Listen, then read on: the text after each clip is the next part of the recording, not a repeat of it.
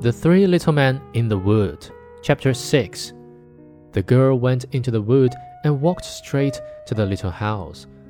The three little men peeped out again, but she gave them no greeting, and without looking round or taking any notice of them, she came stomping into the room, sat herself down by the oven, and began to eat her bread and butter and cakes.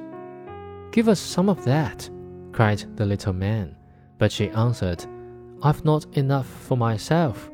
How can I give away any? Now, when she had done with her eating, they said, Here is a broom. Go and sweep all clean by the back door. Oh, go and do it yourselves, answered she.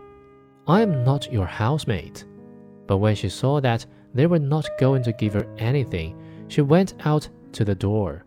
Then the three little men said among themselves, What shall we do to her? Because she is so unpleasant and has such a wicked, jealous heart, grudging everybody everything. The first said, She shall grow uglier every day. The second said, Each time she speaks, a toad shall jump out of her mouth at every word. The third said, She shall die a miserable death.